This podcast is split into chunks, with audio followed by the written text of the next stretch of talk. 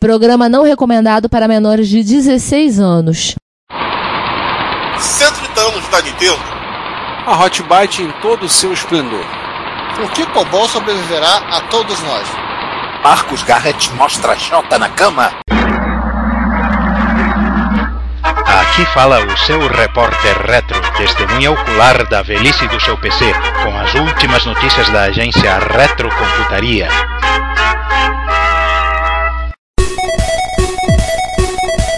Bom dia, boa tarde, boa noite.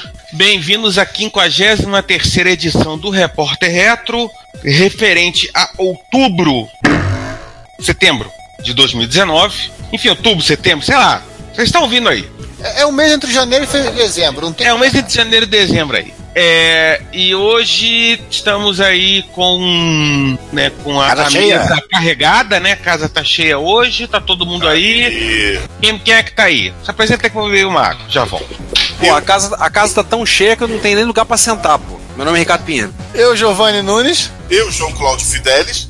E eu, Juan Carlos Castro. Eu vou pegar uma água também, já que o João vai monopolizar o podcast agora. Peraí. Opa, quem é que vai monopolizar aí? Ninguém vai monopolizar nada, não. Esse João, podcast nosso videogameiro. É, esse podcast é imo, enfim, né? Ninguém, ninguém consegue monopolizar porque a gente atropela uns aos outros mesmo e vambora. É o nosso É jeitinho. É inopolizável, quer falar? Enfim. É bicho, coisa eu não- assim. Enfim. Esse é um podcast sobre língua portuguesa. Pois é. Vamos lá, né? Então, João, né? Fala aí. 2019 das É. efemérides. É, É. Sobe, sobe aí o Efeméride. O João vai Então, começar. no século XIX. Só uma coisa, o João, o João vai começar a falar dos efemérides, gente. Nos vemos no, no episódio 54, tá? Até mais. Volta aí que não é tanto. Não é tanto assim, não. É, é o seguinte, vamos falar talvez da efeméride mais antiga que a gente teve e, e ao mesmo tempo da, uma, que fala de umas coisas mais atuais. 130 anos da Nintendo. Ela que nos brindou com o mundo de videogames. Achei Mas que ia falar de crime organizado. Deixa, deixa, isso, deixa isso quieto. Hoje é, hoje, é, hoje é dia de festa. Essas paradas pra lá. Fingir que a gente não sabe. E eu não sei mesmo, não. Tem que saber. Não quero perder meu mindinho, não. É, exatamente. Enfim, 130 anos dessa empresa que nos deu o Nintendo, Game Boy, o Super Nintendo, o Nintendo 64, GameCube, o Wii, o Wii U e o Switch.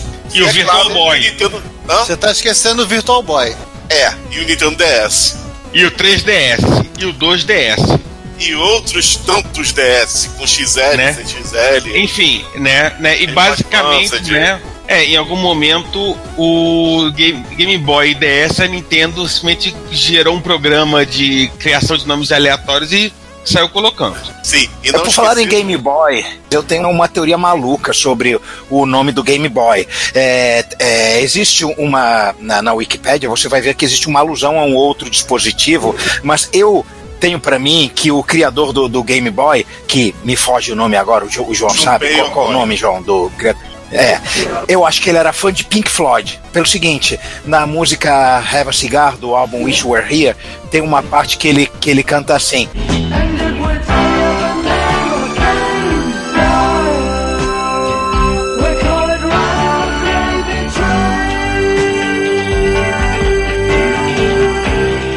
E ao contrário dos meus companheiros de podcast, vocês escaparam de me ouvir cantando Pink Floyd, porque eu coloquei o, o, o trecho da música, né? O- os meus quatro amigos não tiveram tanta sorte assim. Pois é.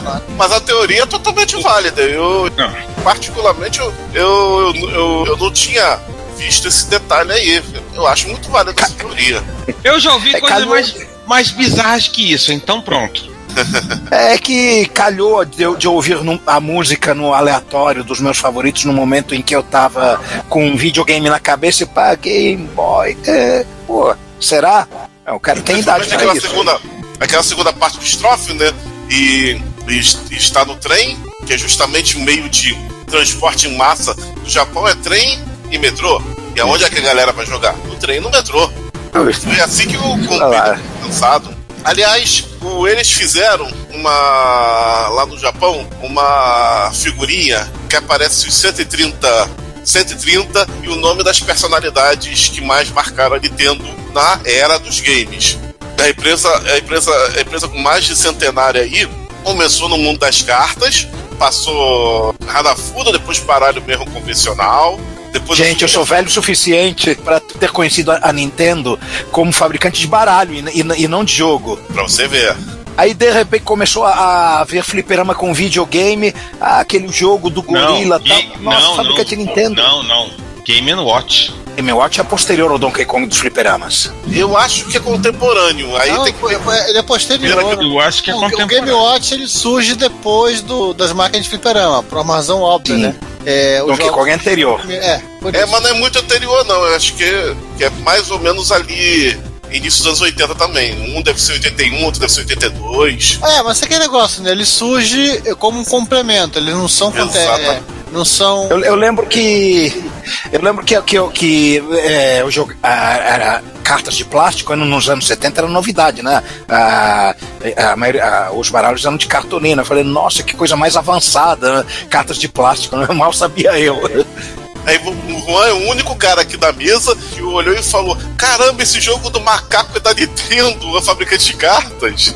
Sim, sim, exatamente, foi exatamente isso que eu pensei. Realmente é, é, é uma, é uma curiosidade aqui que só o Juan, na, na- na sua categoria de cinquentão, pode pro- proporcionar aqui pra galera. Eu nasci, há 10 mil anos atrás. E não tem nada nesse mundo que eu não saiba demais. Pois é, né?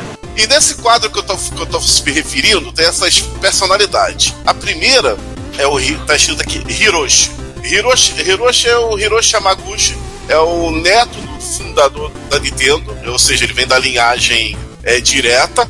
E o homem que foi responsável pela, pela, por ter baralhos da Nintendo, ter baralhos da Disney, contrato da Disney é, de uma empresa não ocidental, a primeira empresa oriental a fazer alguma coisa com a franquia da Disney foi a Nintendo, com essas cartas. O Hiroshi conseguiu, foi o primeiro salto da Nintendo em termos de, de faturamento, né? E o primeiro também, o primeiro também é, é vez que a Nintendo foi para um público mais jovem, no caso, infantil. Porque até então, baralho era coisa de adulto, era coisa de jogo de azar, tudo é assim, né? O mercado que, podia, é, que não podia ir preso. Exatamente. É. Por- então por isso que ele tem o chapeuzinho do Mickey nessa imagem, ali em cima. Mas ele também foi responsável de fomentar a indústria de brinquedos eletrônicos que acabou desembocando nos jogos. O segundo cara aqui é o Junpei Yokoi, famoso engenheiro criador do Game Boy e o criador daqueles brinquedos. Se lembra daquele brinquedo da garra, da garra de robô? Sim, sim, sim. Sei. Aquele Nintendo, aquele brin- brinquedo ali, Gradilit, que a Nintendo lan- Gradilit ou, ou Estrela que lançou, não sei se era licenciado, se era clone, mas originalmente quem inventou foi a Nintendo. E foi ele, que- foi ele que inventou isso aí. Então, A versão, a versão original cortava dedinho, né? é, a versão oficial ele é de ferro, exatamente. Aí Cortava os dedinhos. É. E, se e reparar que em cima do nome dele tá a figurinha do- de um jogo de Game Watch. Que também ele que criou antes do, do Game Boy. O próximo da, do- da lista aí é o Minoru Akahara. Ele tá com o chapéuzinho do tio Sam. Porque ele foi o primeiro presidente da Nintendo of America. Foi esse cara que, que, que a Nintendo entrou lá no balcão de Nova York, cujo dono, dono do, bal, do balcão. Balcão não, do galpão se chamava Mario. Isso aí. Era um italiano baixinho que era um ex-encanador. Eu não tô de brincadeira. Tá aí, o Mario tava no terreno quando fizeram a- a- o prédio. o terreno era do Mario. Gente. O Mario era, era, era, era nada mais nada menos do que o, o italiano que ficava enchendo o saco do japonês, falando: não vai me dar calote, não, eu quero meu aluguel. Ele era quase a versão seu barriga do, do Minoru Não, não Akahara. brinca não, eu recebi a visita do, do encanador chamado Luiz aqui. Eu quase perguntei se ele tinha um irmão chamado Mário. É capaz de se duvidar. Perdeu a oportunidade. chamado Luiz. É uma chance, é uma chance em cinco de, de- de- deles terem um irmão chamado Luigi. É, que é um nome muito comum na Itália. O Minoru, Minoru Akahori é genro do Hiroshi. A esposa dele é filha do Hiroshi.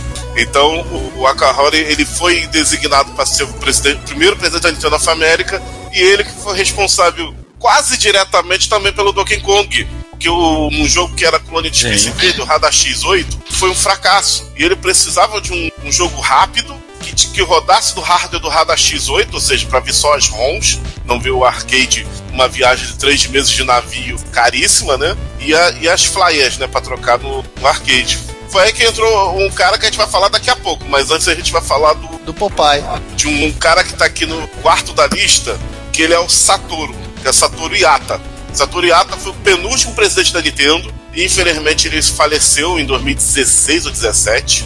Eu acho que foi 17. É, e ele tem uma coisa muito comum para os usuários do MSX. Sa- Sa- Satoru Iata, ele é fundador da HAL Laboratórios, empresa que foi fagocitada pela Nintendo na virada dos anos 80 para 90 e que e, e fagoc- fagocitou com todo, todo o seu espólio, incluindo, incluindo esse cara, que ele era ao mesmo tempo um executivo e programador. Se vocês não. Para quem jogou MSX, você vai ver lá como, esse, como produtor executivo do Rollerball ele, Satoru Iata, tá lá, S Iata. Aliás, a versão do Rollerball do, do, do Nintendo ficou espetacular, é muito bonita. Satoru Iata veio a falecer de câncer do pâncreas é, e ele foi conhecido por ter feito o Nintendo Watch, que ele aparecia pessoalmente no- nos vídeos para falar com o público. Por isso que ele se tornou um cara muito querido. Ele era um cara é, pra frente, alegre e tudo mais. É, tem essa vibe aí do programador, que ele sempre se considerou mais um programador do executivo. E, e também tem que considerar que a HAL Laboratório foi a responsável pela,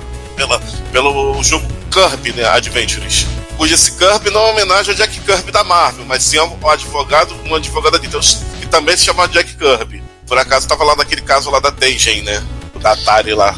E, por último, e o cara que salvou a Nintendo of America, que foi o Shigeru Miyamoto. Eu tava falando que Minoru Akahara precisava de um jogo e o Hiroshi falou: Olha, o Gunpei tá ocupado. O Gunpei libera- liderava também o time de arcades, né? É, olha, ele, o resto do pessoal tá ocupado, mas tem esse garoto aqui que acabou de entrar há três meses, tal de Shigeru Miyamoto. Só que ele não é programador, não, ele é só design. Mas tem uns programadores aqui que eu vou botar junto com ele, ele sabe do que ele tá fazendo. O Minoru Akahara ficou muito é, preocupado no gerro dele. É gerro, né? Gerro não, é sogro. O sogro dele ter botado um estagiário. Só que o, o Hiroshi sabe do que ele tá falando. Apesar do Shigeru Miyamoto ter, ter sido colocado quem indica, o pai dele era amigo de, do Hiroshi, provavelmente jogava Go. Ah, Porque pra ser amigo do Hiroshi Yamaguchi, você tem que jogar.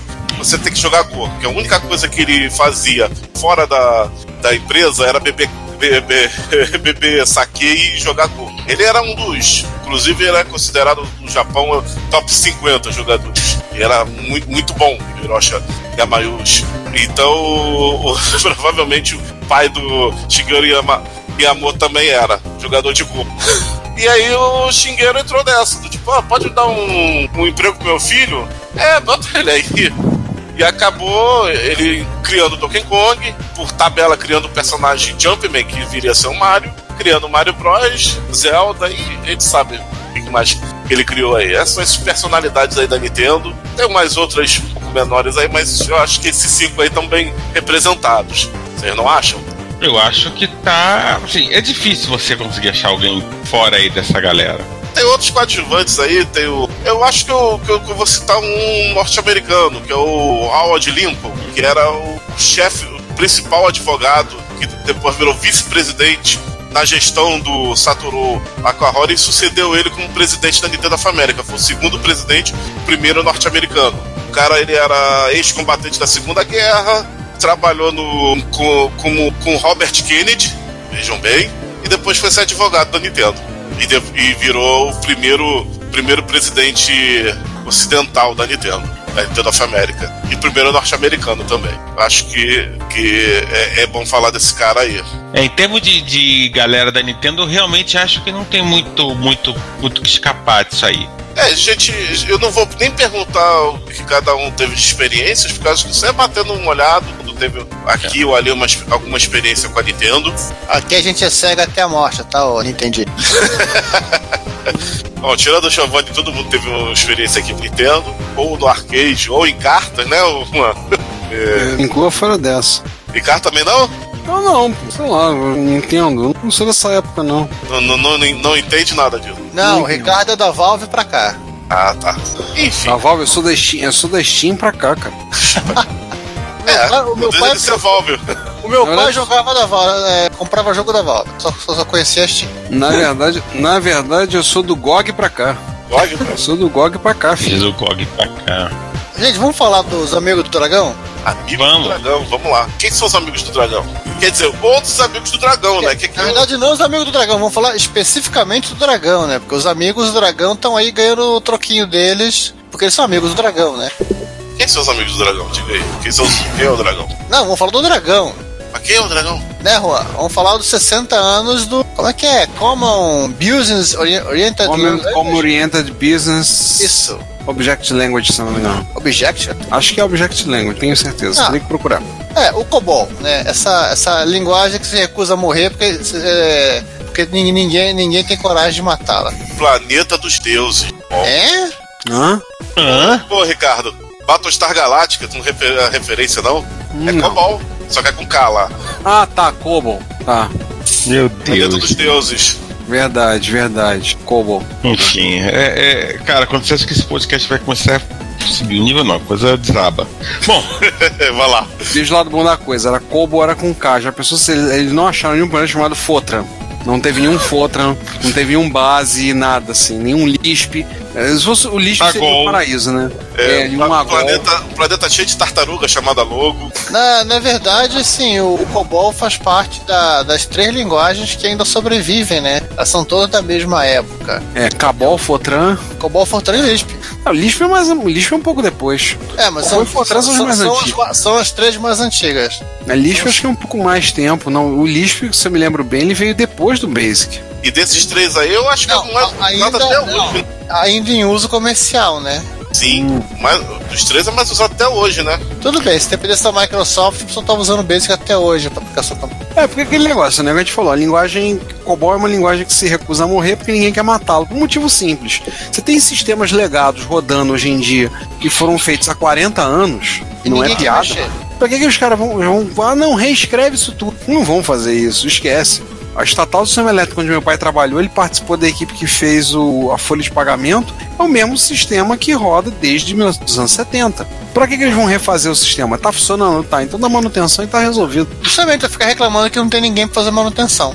Hum. Assim, mas isso aqui não, é um- não é um podcast sobre história de computação. Opa, pera. É um podcast sobre história da computação. Assunto bem reparado. É, o Cobol vai lembrar, né, a criação da, da contra-almirante Grace. Esqueci o Esse nome. Hopper, Grace Hopper, contra-almirante da Marinha Americana, né? É uma linguagem, um foco comercial, aquelas quatro divisões, Identification, isso eu não lembro, Identifi- Identification Division, Envi- Environment Division, Data Division e Procedure Division. Começa marcando, se é comentário, bota no- na coluna número 7, bota o C, começa escrevendo dali pra frente. não, você põe qualquer coisa na, na, na, na, na col- na coluna 7, ele passa no comentário. Por padrão, os caras colocam asterisco. E na evolução, eles passam a colocar entre 0 e 6, ah, porque é ignorado, eles, ah, as- e também entre 73 e 80, no caso 73 e 2, 79, né? Eles colocam comentários, isso tor- torna o código COBOL uma coisa linda de morrer. Itimalia, literalmente. Meu Deus do céu. Não, o COBOL continua aí nas praças, como linguagem de programação, continua sendo um grande problema porque é, os coboleiros estão se aposentando ou morrendo e não tem quem substitua e substitua. Então, por exemplo, eu dei aula numa instituição de ensino superior que eles abriram uma pós-graduação em COBOL, uma época. Depois eles faliram. É, a instituição faliu mesmo. É, mas eles abriram uma. Mas não foi por causa da, da pós em COBOL. É, eles abriram uma pós. Não, em era pós mainframe. É, que também Mas é quase a mesma coisa. É, mainframe, mas porque precisavam formar profissionais para substituir a geração que está se aposentando. Eu tive um ex-aluno, um senhor, que voltou de Portugal para o Brasil para trabalhar numa, numa estatal porque não tinha quem, é, na situação dele, quem trabalhasse com mainframe, quem manjasse de COBOL. E, ele, e, a, facu, e a faculdade dele, a graduação, estava sendo bancada pela estatal, não pagando para ele estudar porque não tinha nível superior. E é um problema sério. Na verdade, eu vou ser sincero com vocês. O COBOL, assim, ele é uma linguagem simples, porque é uma linguagem por conta da, por conta da, da, da, da- época em que ela surgiu, assim, ela não tem coisa sofisticada, apesar da, da último objeto. Mas o grande problema, assim, não é bem a linguagem em si, são as gambiarras. Ah. Eu conheço um exemplo. O Juan tá aí me ouvindo? Juan, é, falou em, em Cobol, o Juan, deve- né, Desaparece. desaparece. Chorar de. chorar de. Tirar de emoção. Você tá por aí? Não estamos te ouvindo. Tá, então eu vou contar assim mesmo. Eu sei de um caso que uma. Foi implemen- é, fizeram uma implementação de um ponteiro em COBOL. Meu Deus. Sim. De volta, estão me ouvindo? Estão me ouvindo? Oi, agora estamos sim. te ouvindo. Juan, eu estava comentando sobre uma implementação de ponteiro em COBOL. Bom, é, o, é o que você falou, o cowboy é cheio de gambiarra, mas é, é, é, é, o que acontece é que ele foi a primeira. Antes do COBOL não existia nada que pudesse ser chamado de linguagem de programação. É, é, só quem co- conseguia fazer o computador fazer coisas eram engenheiros é, jogando código binário ou mexendo em fio. E foi a primeira tentativa de fazer o, o computador ser programado por mortais comuns. E para uma linguagem que se parecia basicamente com a língua inglesa. Isso. Não, você tinha o Fortran um pouco antes, mas o Fortran tinha mais o foco na parte científica. Aí não tinha jeito, era engenheiro que trabalhava com ele. Exato. Mas assim, você falou da gambiarra, lembrar que o programador, ele nasce puro, a gambiarra que o corrompe. Não, a... o prazo de entrega ocorre. Onde falou? Alguém aqui já programou Fortran? Eu. Não, né? Você- o Ricardo? Eu programei em Fortran e COBOL. Deus me. Já de convir que Fortran não é para mortais comuns. É, concordo. Eu, eu, eu reestruturei um código em Fortran para minha tese. Eu arrumei o código todo para fazer tudo com passagem de parâmetro, bonitinhos aí. Cara, que código esquisito. Que coisa horrorosa que eu peguei. A Gastei dois vez- três meses arrumando o código do. Na, na verdade, essa implementação de ponteiro, hein, Juan? Calma, ela tem mais gambiarra ainda, tá? Que assim, no mainframe você não tem essa, essa coisa essa coisa anárquica de sistemas modernos. né? Você tem vários processos rodando ao mesmo tempo. Na verdade, só tem um processo por vez. O que você, na verdade, visualiza é uma, é uma, é uma simulação de que há uma multitarefa. Então, o que os caras implementaram para usar esse negócio de ponteiro? Tinha sempre uma área de memória que estava vazia, sem utilização acima daquele negócio que eles chamam de linha, que é da mudança da arquitetura da 16, nunca lembro. Então, tipo, metade da memória ficava lá, liberada, porque ela não estava em uso. Então, assim, igual é prog- igual programa de, de Basic de MSX, né? Você ia carregar um programa em Basic, dava meia dúzia de pokés, chamava o próximo programa em Basic, que sabia onde estavam os valores do poke, para ler o resultado. Nossa. É para isso que eles usaram o ponteiro. Eles alteraram a linguagem para Fazer poder passagem de passagem de parâmetro, passagem de dados, pra, de blocos de dados para o próximo programa. Nossa, agora eu já tive, agora eu tive flashback de, de sistemas comerciais feitos na LZ usando a expansão de memória do, do Collor com bank switching. Oh.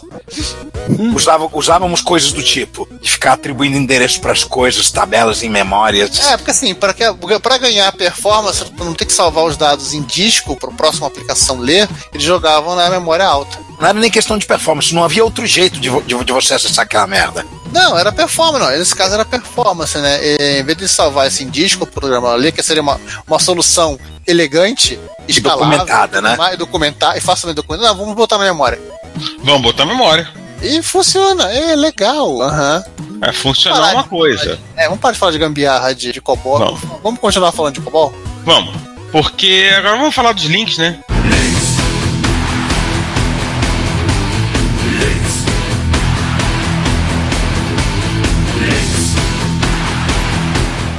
Deixou três links. É, o primeiro link é porque Cobol pode viver mais 60 anos, além dos 60 que ele já viveu. Competir com o aniversário da Nintendo. É. O segundo é ainda mais radical porque acredita que o Cobol pode sobreviver a todos nós. O que significa que, né, que depois que o ser humano destruir o planeta, os alienígenas vão chegar e vai ter alguma coisa rodando em Cobol. A Skynet vai rodar em COBOL. Isso. Não precisa ler. Não, na Skynet não, cara. Quando a gente tiver tipo um mundo pós-Mad Max, tipo, sobrou nada. Aí É, vem a pergunta: será que, as- será que vai ter Né? barata programando em COBOL? Acho que as, Deve ter. as, as baratas não se rebaixariam a tanto. Caraca. Cara, eu, eu acho que numa situação de desespero, a barata vai aprender a programar em Cobol. Ia ser legal, porque a barata ia digitar mais rápido que o ser humano. Ela tem mais patinha. Exato. Em compensação, ela, ia- ela, ela ia causar mais bug. Sim. Enfim. Isso aí, é, César. Continue mantendo o nível do podcast. né?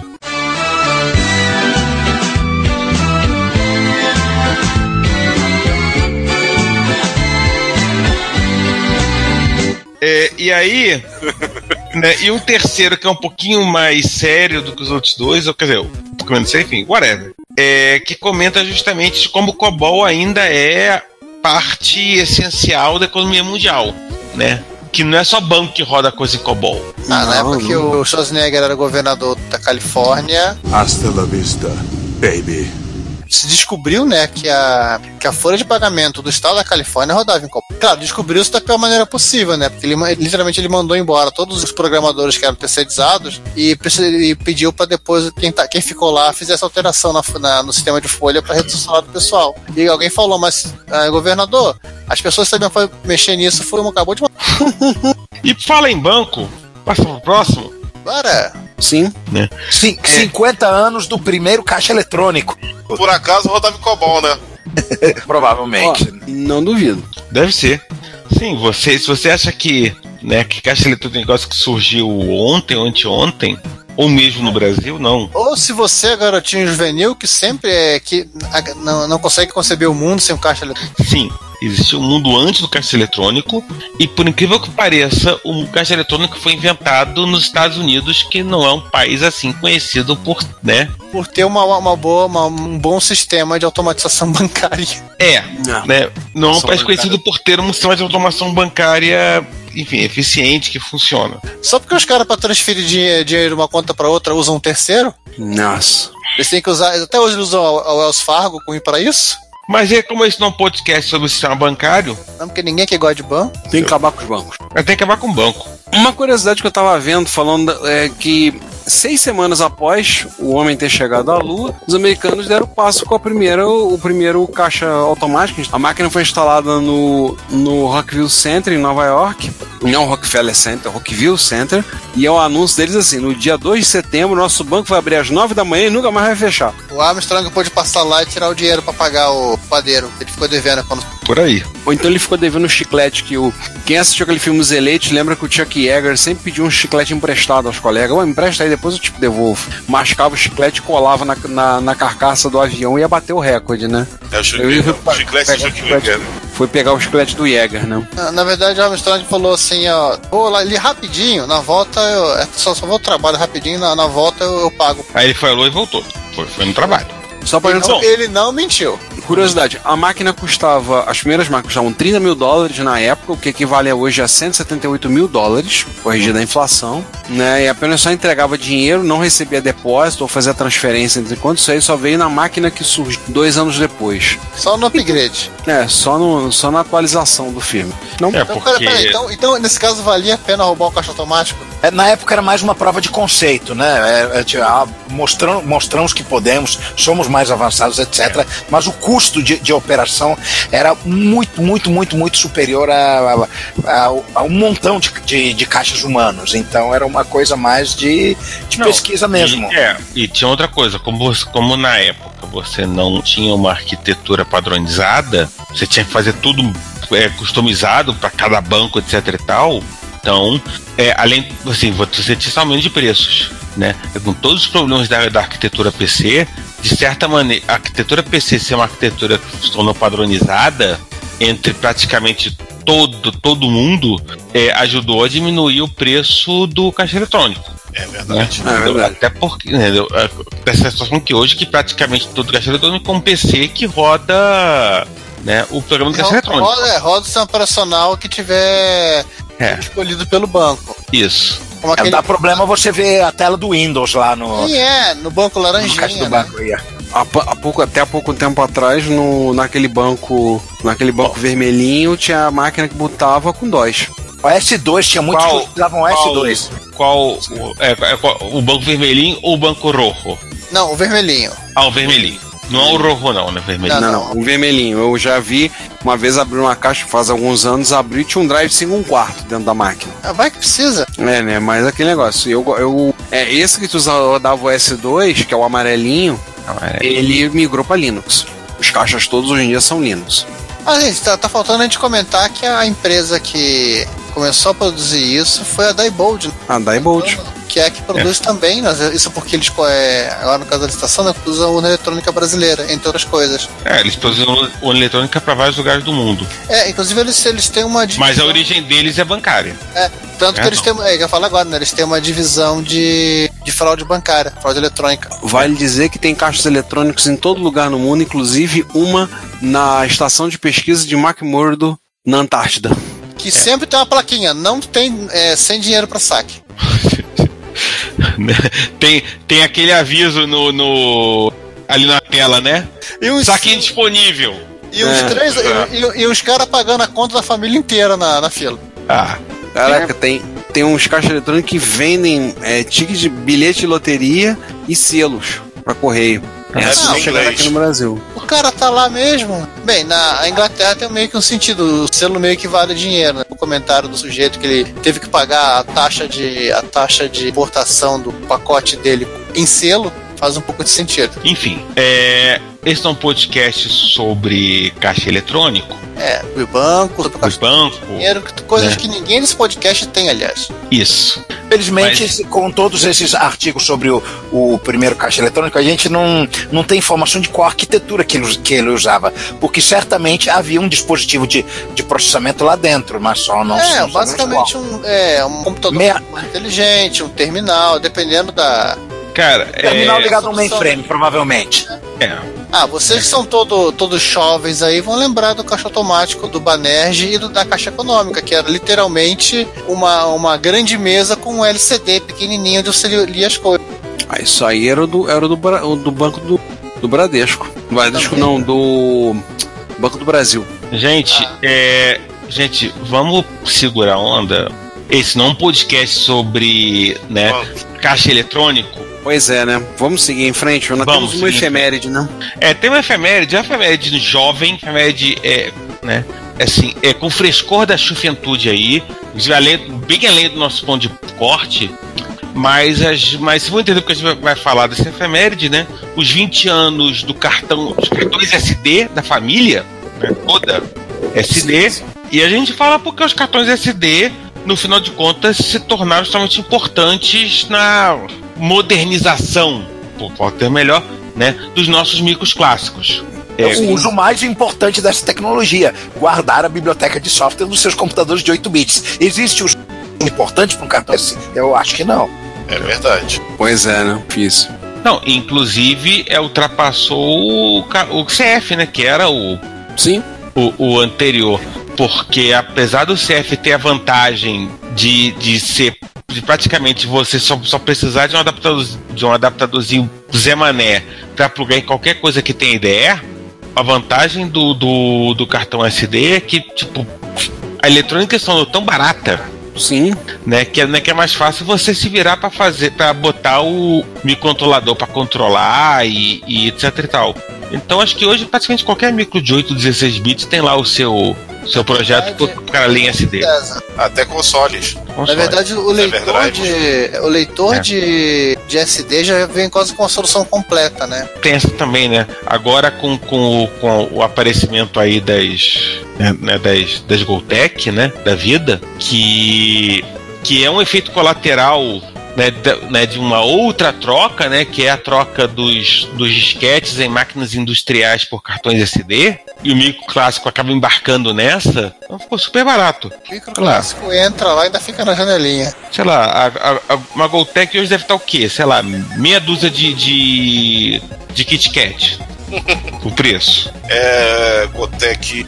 Uma última vez que eu vi no Mercado Livre. No Mercado Livre, entre 130 e 190 reais, no máximo estourando. É, um negócio barato, né? E você tem aqui 1 GB, 2 GB, pelo menos, de armazenamento. Que é.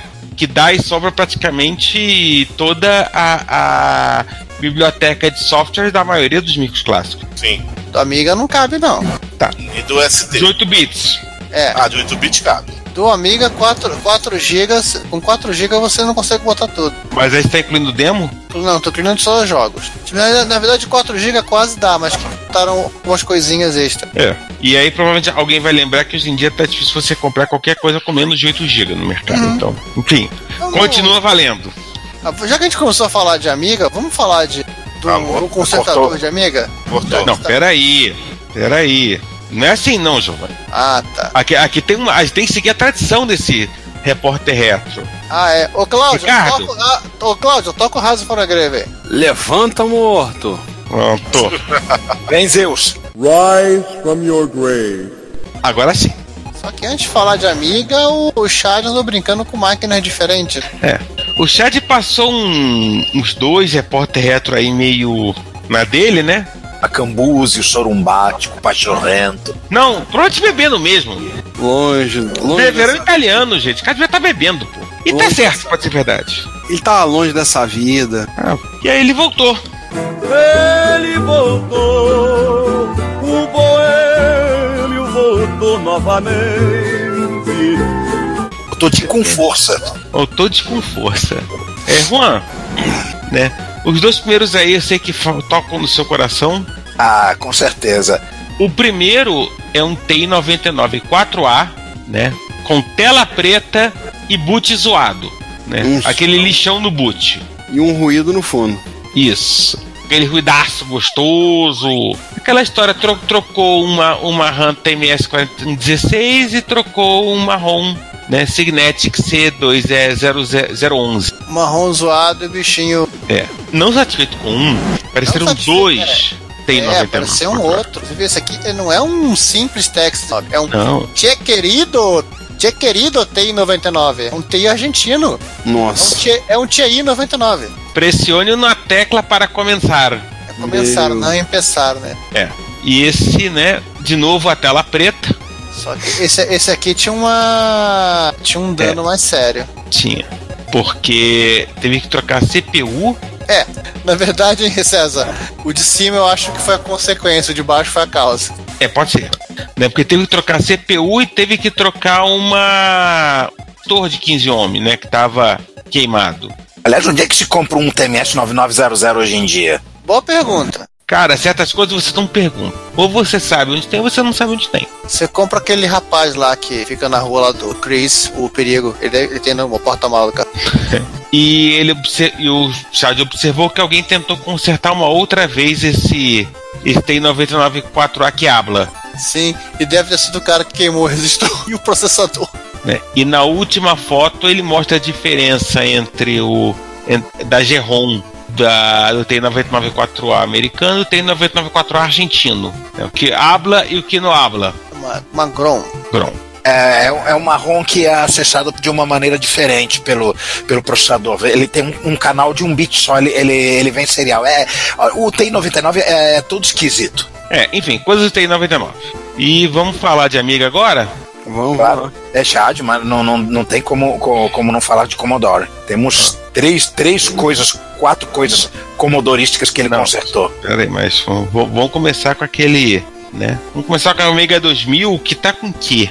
Né, estava com tava, tava com boot né, bizarro, né? Strange, strange boot e, Boot, literalmente. né, e teve que trocar o soquete da CPU. Não, na verdade, a máquina ta- não tava botando ele assim, ó, vou trocar o soquete aqui pra. Que eu. É, ele trocou o soquete porque tava, tava precisando. Porque o. Provavelmente devia estar bastante oxidado, bastante detonado. Aí depois que trocou o soquete, o troço funcionou.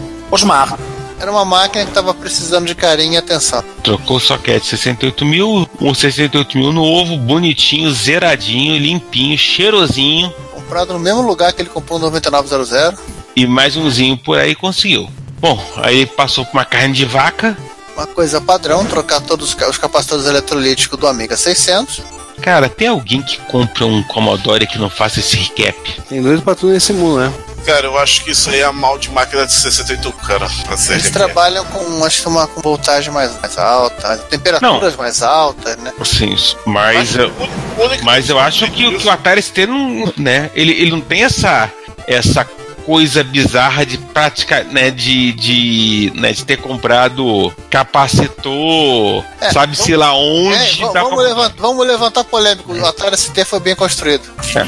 Não, e, e sempre lembrando que o mão de vaca era o, era, o- era o Tremel, não era o, o, o Gold. Bom, mas, é, aí mas, que, a- mas o Tremor não tava afim de ter dor de cabeça, né? bom, mas aí que tá. Eu acho que no caso do Amiga não foi, foi um mal de, va- mão de vaquice. No caso do Amiga foi, foi, foi azar da época. A Atari ST um pouco antes, ele não pegou essa safra. O Amiga 500, 2000, eles pegam a berra- safra do X68 mil lá no Japão. Por acaso tem esse mesmo problema. E eles são da mesma época. Tudo comprou Então- capacitor falsificado no Paraguai. Eu acho que isso não é culpa de mão de vaquice, é culpa de safra. Não, aí é, é- é lote.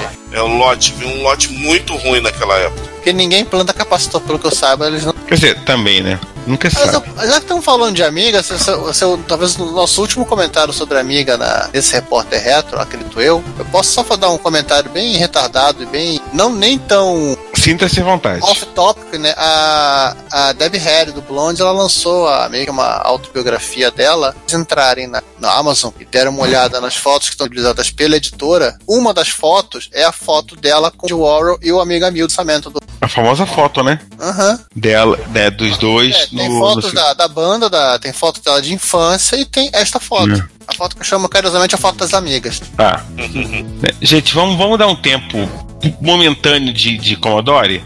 Vamos, pelo menos até o próximo programa, né? Mas vamos continuar na. Não, não. Momentâneo porque é, a gente vai pro intervalo do Commodore agora. Vamos falar, né, de 1681. Temos o episódio de Sir Clive um pouco de Sinclair no Porta Reto. Não tinha como. E o Chad nos fez esse favor. Isso.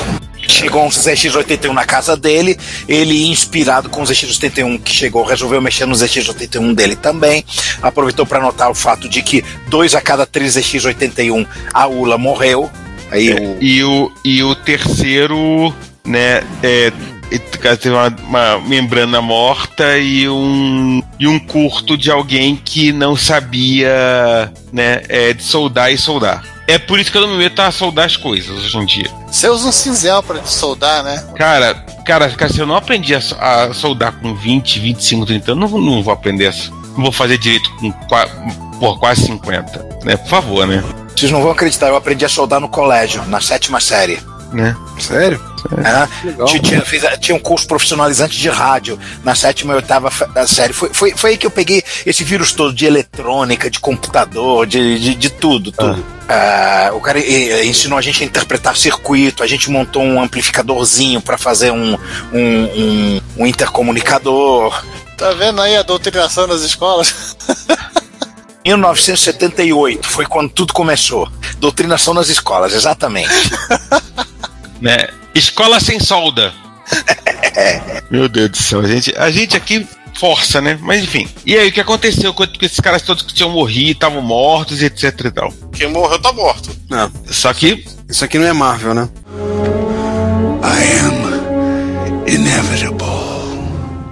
não, não. Morreu. Não. Aqui é Marvel porque o que tava morto voltou, DC também tem dessas. né? né? Entendeu? Ah, DC também. Cara, Super-Homem e cara- Batman voltaram três. Cara, cara, crise cara, as crises nas infinitas testes tem quase todo ano hoje em dia na, na, na DC. Ah, peraí, ele, ele, ele consertou o 81 dele usando a ULA morta? Não, é, é, não, é, ele pegou a ULA de, de, um, que, de um e transportou no, no outro, mas não ficou claro no texto, tá meio confuso se- o, como é que ele se. É, não, não, porque acontece, era o- do- dos três que ele tinha na mão, o terceiro, a ULA tava ok. Ele pegou essa ULA que tava ok e passou pra um dos 81. E aí instalou o mode vídeo composto. Que é essa plaquinha branca aqui. E aí ele, cons- ele conseguiu recuperar o, o dele. Porque na verdade esse terceiro ele usou mesmo pra tirar as. os- né? né pra, ser, pra, pra, fa- pra fazer o. pra passar que e tirar a parte ali. Ó, se fosse um T45 não tinha problema. Não. Mas não tem 45. Existe a implementação de ULA de ZX81 atualmente, né? Deve existir. É, se existe do Spectrum. Ou seja, no final das contas ele conseguiu recuperar os dois desses 81 e ainda instalou o mode vídeo composto, que é essa plaquinha branca. Porque, né, gente, RF, né, por favor. E ele agradece ao Marco Lucarelli, sem, sem re- referência à da Ponte Preta. Até que da ponte preta Moisés. É, é, o- é o Neto. É, enfim. E no- Ah, por, por ter, ter, é, por ter dado a ele o kit, também dado o 81, que literalmente canibalizou pra, pra consertar Isso. os outros dois. E agora voltamos ao, ao momento Commodore, agora 8 bits, né? Ah, sim. Então vamos ter mais Commodore. 64 em 16. Aliás, três 64 em 16. Ultimamente ele está recebendo carregamentos diante de Commodore 8 bits. É. Virou um caminhão na, na esquina da casa. Até que foram muito populares na Europa, né? Então, deve, deve ter, né, tipo, né, em tudo que é lugar, quase isso. Do 64, é, um teve que trocar o MOS porque não tinha sinal de vídeo. O outro trocou uma RAM porque estava dando out of memory. Ele fez upgrade. É. E o outro ele trocou uma RAM porque, né, tava, tava, tava com lixo na tela Padrão. né? Segue o jogo, né? Normal. As trocas de sempre. o do 16 é mais legal. Meu Deus. Cara, o do 16 dá vontade de simplesmente deixar o link pro pessoal ver. Todo mundo se chocar junto. Aonde tava isso? Gente, eu não sabia que eles tinham Commodore 16 no Egito Antigo. Na segunda foto já dá pra ver que ele fez uma, uma limpeza assim de respeito. Não, isso que ele ainda não Esse- completou. Esse Commodore 16 aqui é da, da, da praga de período das vacas gordas, período das vacas magras, onde você, as vacas vão ficar em cima dos Commodore 16. É, foi figurante daquela novela lá, daquela. Foi figurante não, foi consultor. Cara, de repente você vai descobrir que o Tutankhamon programou alguma coisa nesse cara. Porque o bicho tava. Arenoso. Cara. Não, não, eu sei que a, a, a areia do Saara chega até a Itália, mas poxa, não sabia que, ela, que os Commodore 16 é que atraíam elas. Né, enfim. É a maldição da múmia. É, cara, o que, que, que não tava detonado nesse, nesse Commodore 16? O, né, o Mo estava detonado, o Ted estava detonado. O dissipador de calor tá ok. Gente, a, a né, oxidação tava pesada. A porta de joystick tava, né, tava em estado deplorável. Não, na verdade, a É. porta A joystick, a- a, porta de é, a joystick pilha. ele colocou. Veja a foto. É, gente, o, a Ted tinha, tá, o Ted tinha morrido, o Pio tinha morrido, o Mozart 501 tinha morrido, o joystick, veja a foto, o modulador tava desprotegido. Não, o modulador é essa coisa, essa, essa caixinha enferrujada aqui. Gente, né, a coisa tava, enfim, e a sujeira. Ele ainda não tá funcionando, mas o, o, si- o simples fato dele já obter uma tela e um prompt do Basic já é uma, um feito fenomenal, né? Do jeito que essa placa tava. Enquanto eles continuam chocados com esse cara, Vamos, Vamos- pro- vamos pra aqueles jovens YouTube, YouTube na nossa vida. Quer dizer, jovens e não tão jovens, né? É, primeiro, o Adrian Black, que resolveu fazer o tutor ensinar a, a, a plebe a limpar, lubrificar e consertar um drive de 3,5 de, de, de Apple, aquele de 800k. Ele fala da, da engrenagem? Acho que não. Engrenagem não tem muito.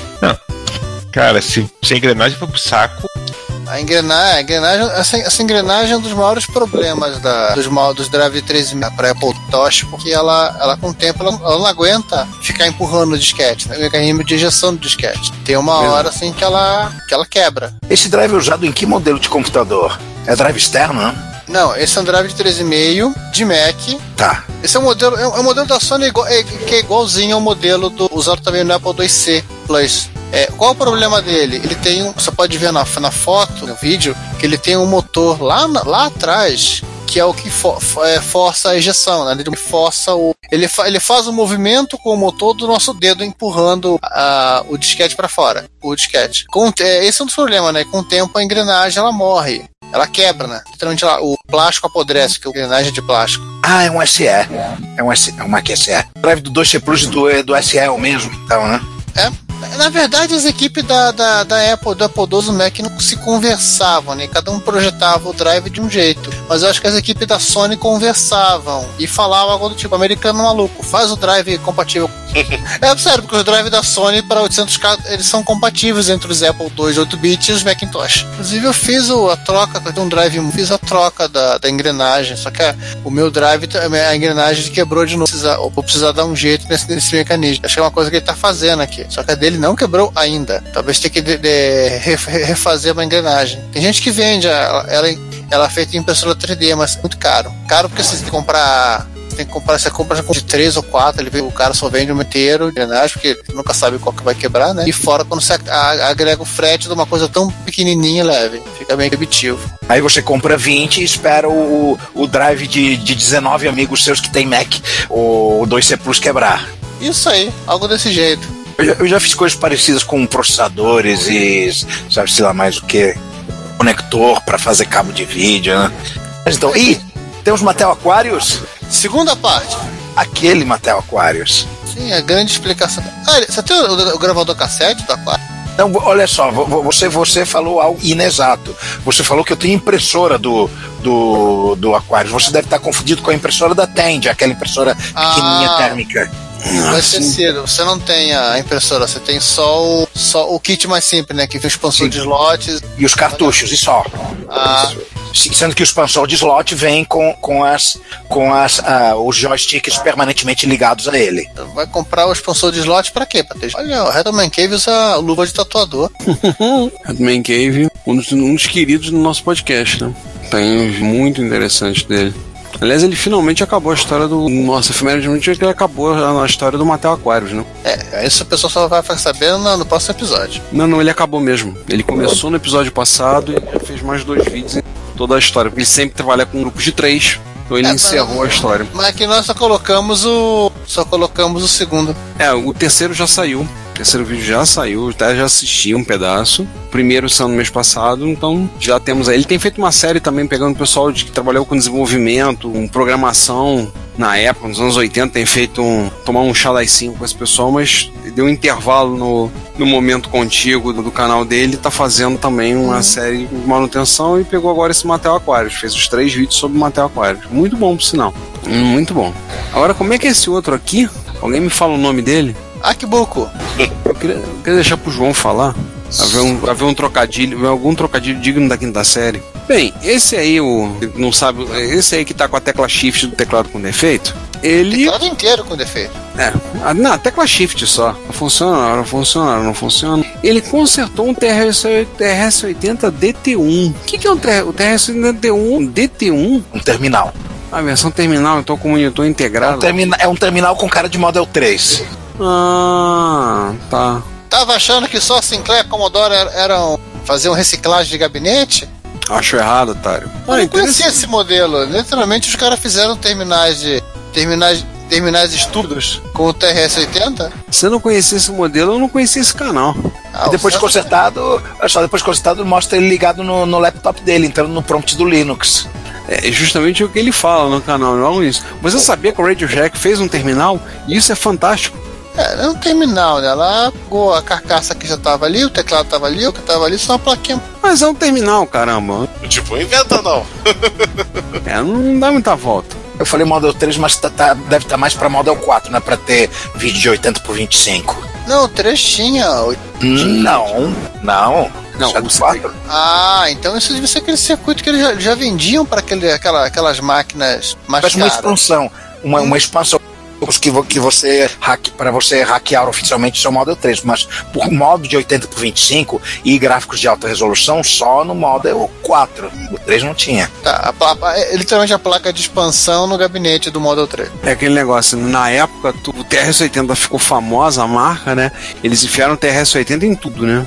No terminal da T1. É, eles vendiam. Tudo era TRS-80, é, né? lembra, que, lembra que eles vendiam aquelas máquinas que rodavam Xenix, né? Eu acho que esse cara aí foi feito, foi feito para eles. Calculadora da Sharp, tudo era TS-80.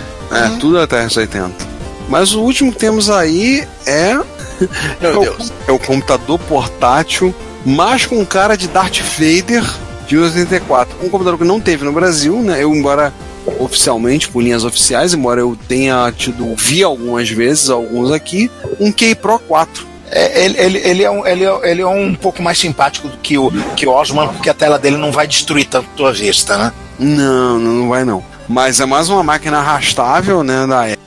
O, o legal é que, né, que os anúncios da portabilidade disso mostrava o cara carregando aquilo todo alegre e lampeiro como se fosse uma, uma maletinha 007. Sim, É, Vai você, é- levantar, vai você levantar o negócio daquele pra, pra ver como é bom. É, são computadores portáteis para marombeiros. Na máquina arrastável, né? E aí tem um videozinho. Um pouco de dificuldade.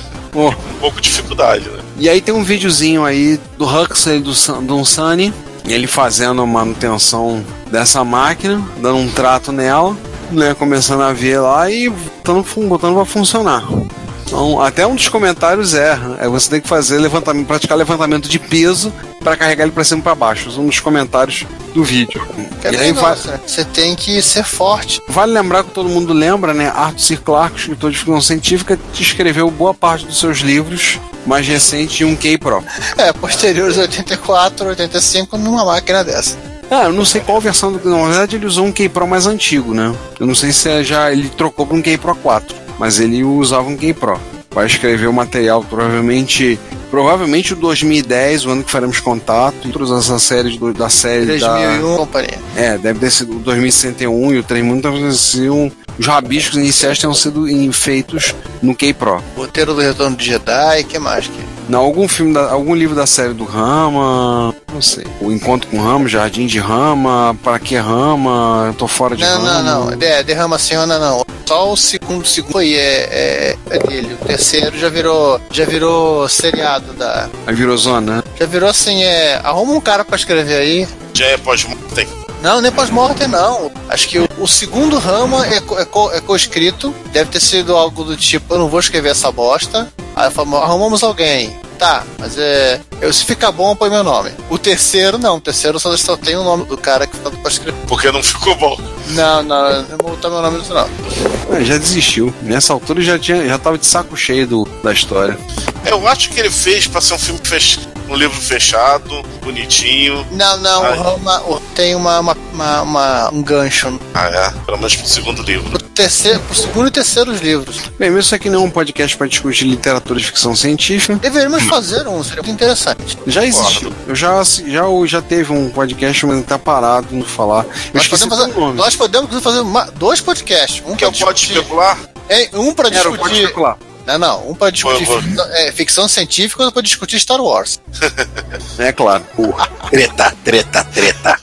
Não. Star- Star Wars já tem vários, já tem vários por aí. Já falam de Mas Star Wars. só tá, só tá separado por faixa etária. Treta agora, puta que pariu, fudeu. Oh, Enfim, vamos voltar pro Rise, vamos, vo- vamos pro vermelho. Vamos. É, É, Reddit, né? Isso. Vamos. e galera, eu, eu, eu gosto de Star Wars, gente. Sou igual o chato Giovanni, não. Giovanni não gosta nem de Star Trek direito. Isso é verdade. Paz, gente, paz, paz, paz, paz. Reforma de, de retrocomputadores, paz, paz. O Star Wars é legal, porque Star aquele, aquele bagulho de força. Apple 2GS, Apple 2GS tendo, sendo restaurado. Aqui, ó, ó, ó, Gente. lindo, lindo, bonito. Ó, Giovanni, você assiste, vai ver esse do GS que você tem um, pô. Não enche sua paciência. Ah, eu já vi. Então fica calado aí que a gente vai ficar olhando. Então pronto. É legal, hein? O cara deu um trato aqui, pegou um GS. Tá um pouquinho sujo esse gabinete, hein? Uma coisa até. Vi piores. O restauramento do Apple 2GS. Falei errado.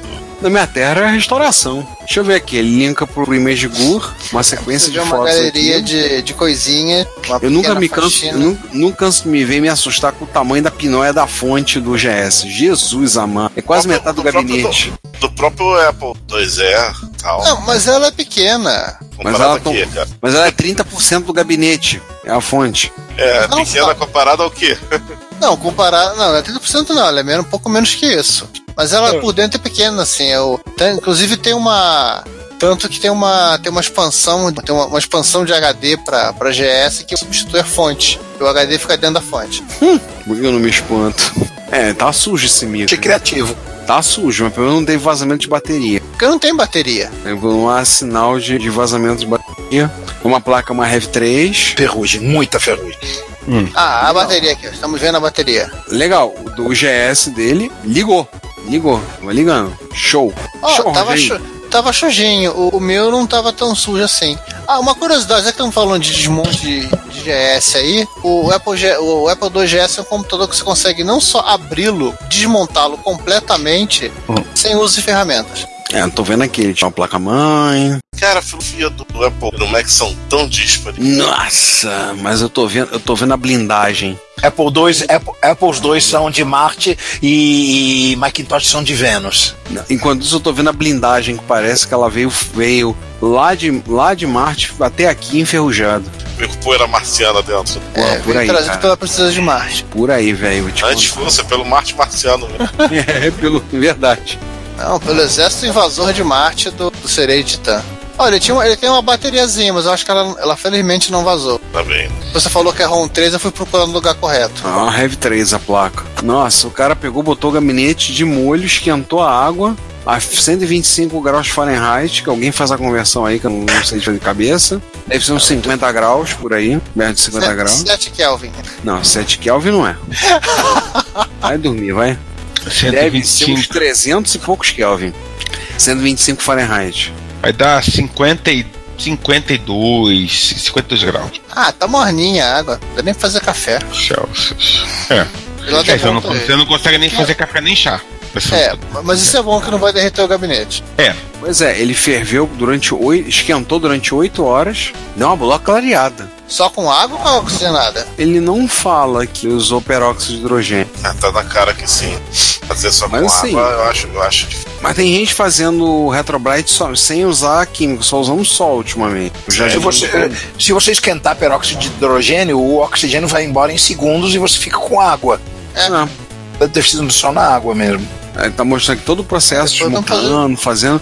Olha, interessante, hein? Eu Vou dizer, eu não conheci, não conheço muito o GS por dentro, mas é interessante. Nossa, mãe, quanta ferrugem. E isso porque o GS é quase um metal. Quanta marca de ferrugem, senhor. Bem legal, bem legal. E, Se eu não conhecer as, as entranhas do DS, do GS. não, e tem um outro aqui que também. Esse o João vai gostar. O cara faz um- uma faxina numa amiga. Não, não, essa aqui, essa tá impressionante. É a mesma pessoa? Eu não Hum, reparei. É, é o me- é o mesmo cara. Ah, Cara, o Amiga tá um nojo. O gabinete, coitado desse amigo. Nesse Amiga tem um comentário que, que conquistou meu respeito aqui. O cara, o cara falou: É errado da minha parte que quando eu acho computadores clássicos, eu fico quase feliz deles estarem ferrados para que eu possa consertar. Jesus, meu Deus, como é que essa amiga tá imundo? 500 tá nojento. É Tá nojento. Não, esse tava debaixo da, da, sei lá, debaixo de um puleiro de galinha. Por um acaso tem um. Tem um. Tem, tem, tem dois Apple embaixo dele e o GS do lado. É, é o GS da- do trabalho anterior. Ah, Apple II, uma traseira de Apple II aí que eu tô reconhecendo. E ele, ele botou no retro, ele botou um retrobrite especial aqui de. Ah, explicando aqui, ó. É, ele ali tem, embaixo tem não uma. é fe- essa coisa marrom de galinha mesmo. Não, o xixi de rato. Olha, bicho, não conseguiu piorar a minha imaginação. Eu não duvidaria. Gente, olha o teclado. Não, esse tava num estado assim Olha, pra sujeira toda que ele tá, periclitante. pra sujeira toda que ele tá, até que a placa-mãe resistiu bem. Cara, o teclado, se tirar toda essa terra daqui, dá pra adubar uma planta. ah, o Band Retrobrite, como é que ele fez? A Hum. placa-mãe resistiu bem pra caramba. Ah, interessante como ele fez. Ele botou dentro de um reservatório, provavelmente botou peróxido de hidrogênio, passou papel filme por cima e quatro lâmpadas UV apontadas. Peraí, ele, ele fez retrobrite ou levou a- o gabinete pra fazer um depoimento? Ah, eu vou fazer um bronzeamento artificial. Tá branquinho o gabinete. Nossa. As teclas, lavou a parte do teclado. As teclas montou e lavou. Gente, a blindagem RF cheia de. Esqueça a blindagem. Hashtag esqueça a blindagem. É, mas tem algumas máquinas que você tem que ter a blindagem. Não tem jeito, ela faz o do aterramento, né? Deus. Nossa, outra máquina. É, outro computador. O mais legal é que bichinho abri- abriu bonitinho. E o drive disquete funciona. É, incrível, cara. Foi só uma limpezinha e ele botou a vida 100%. No mínimo esqueceram um disquete lá dentro. Não, ele disse que é o único, ele disse que é o único jogo em disquete amigo que ele tem. Não, falando, esqueceram um disquete lá dentro do drive, né? Pra proteger o mecanismo, sei lá. Não, não, ele disse que não. Ah, não, o drive do Amiga 500 ele é um pouco diferente, ele tem menos, menos partes móveis. Ah, Muito bacana, muito bacana, muito bom ver isso. Então, gente, vamos fortalecer o relacionamento com Vamos. Os amigos, os fornecedores, os chapas, os uma parceiros. relação estranha aqui, mas tudo bem. É, Os amigos, né? Amigos, parceiros, clientes, fornecedores, Credores, credores, Não, etc. não, esses não, esses não, esses, esses a gente evita. É, esse a gente evita, verdade. É a, a, a Anacorretro, né? A Associação Nacional dos Cobradores do Retrocomputaria. porra, tem. É. Agora eu peguei Não. pesado na referência. Não, não, não, ponto, não. Primeiro a falar da Hotbyte, projeto que a gente já comentou antes da Tecnobyte, que eles estão deverá um pouco a ocasião do fim desse mês, se vocês ouvirem. Se você ouviu o nosso podcast e teve na Retro Rio, Aliás, se você ouviu o nosso podcast e teve na MST Rio, provavelmente você viu o protótipo da Hotbyte lá em funcionamento. isso, Pop Trot, E a, a placa, eles têm um vídeo no YouTube que a Tecnobyte produziu para demonstrar o funcionamento da Hotbyte. Sim, as mãos que você vê no vídeo são do Oase, tá? olha, mãos mágicas. É a mão do careca. É Praticamente o plim-plim da, do- da sensacional. Sensacional, pilim plim plim, bem perfeito. Ele faz dobraduras com placa de silício. Se vocês derem uma olhada lá no vídeo, vão ver o que a Hot Byte vai ter a princípio. Pode ser que tenha mais alguma coisa, mais um, já que demole o, o Asen quer botar de tudo, até os Cambau A4 lá dentro. É, bobeou, o Asen tá, tá enfiando coisa na Hot Byte, né? Bobeou, ele tá botando. Bobeou, ele pimba, né? Bota mais uma coisa, É. acrescenta mais uma característica na Hot É. Byte. Cara, taca aí bobeou. Cara, isso aí, isso aí tem que ter um bobeou, a gente pimba. Aquela música. Bobeou, a gente pimba. Enfim. Entendeu o recado? Juan?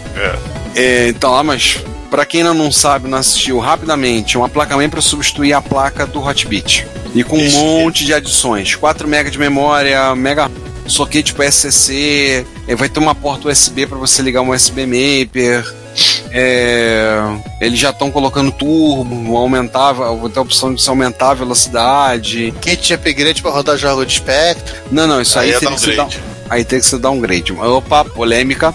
É, Treta, de novo! Muita treta nesse repórter retro. Esse rapaziada cheio tá tretando direto, né? Aí o, o outro, o, outro joga a isca e te morde, né? Fazer o quê? Então, é, eles devem estar lançando para dezembro de 2019 e a proposta é que eles consigam fazer um preço, devem anunciar a venda, inclusive eles pretendem colocar e ter a opção do cara parcelar em três vezes sem juros. Isso. Que é muito bem, bem-vindo. Com a- já começa a providenciar os seus Hotbit. Ah, a propósito, isso acho que eu posso falar. Vai funcionar com a fonte original do Hotbit. Não será necessário trocar a fonte do Hotbit. Você vai poder usar a fonte original do Hotbit nela, porque a placa, pelo formato como ela é, e com os componentes que ela está usando, ela gasta menos energia que a fonte que a placa original do Hotbit. Então você não vai precisar ela nem não arreia, ela não arreia só. Não arreia. Ela não vai arriar. Isso eles fizeram esse teste. Ficando no. MSX, tem o SMX, né? É para Que quem, é o- prefere seu, quem prefere seus MSX modernos em FPGA em vez de, de processador nativo, temos o SMX do Vitor Truco, agora com um mouse PS2. Sim, parece que ele colocou um adaptador, né, para você ligar o teclado PS2, aí botou aquele adaptador que dá do, que fornece dois conectores, e aí ligou o mouse PS2 e funcionou, né? Fez uma atualização que funcionou. O, SMX também tá aí à venda, o truco botou na, na no lojinha à venda. Esse já tá disponível, né? Já tá disponível para compra, né? Você pode comprar lá no lojinha dele. ah, é disponível, pode pegar lá para usar, comprar e usar, né? É uma versão, é um, digamos, é um MSX vitaminado. Já tem valor? Tá em mil e acho que era 1050 que ele cobrava. Se não me falha a memória, sim, é isso mesmo. Acho que é 1050. Uma coisa desse tipo, ele tá colocando o valor. Também é um 2 mais, com 4 MB de RAM. É, não sei se tem tubo, acho que tem. Um recurso que ele acrescentou um módulo Wi-Fi. E o, o Oduval do Pavan tá fazendo, fez o driver para o NAPI para usar o módulo Wi-Fi. Como é que é o nome do cara? O Duvaldo. Tá no grupo de Zap Zap de MSX. Aí ele fez o suporte já para usando o módulo SP8266, funciona. O Wi-Fi tá funcionando. Muito bom. Então também é uma opção muito interessante aí para quiser. Você, você prefere trabalhar, prefere um FPGA. E esse é um chip FPGA com bastante espaço, ao contrário do, do chip FPGA do Anachip. Se vocês ouviram o nosso episódio de fevereiro de 2019, o Truco comentou com a gente, falou a situação, falou da questão do chip, o próprio Anachip, é o projeto dele, né? Que era o MSX SM, virou SMX. Ele comenta isso lá. Mas continua sem miséria.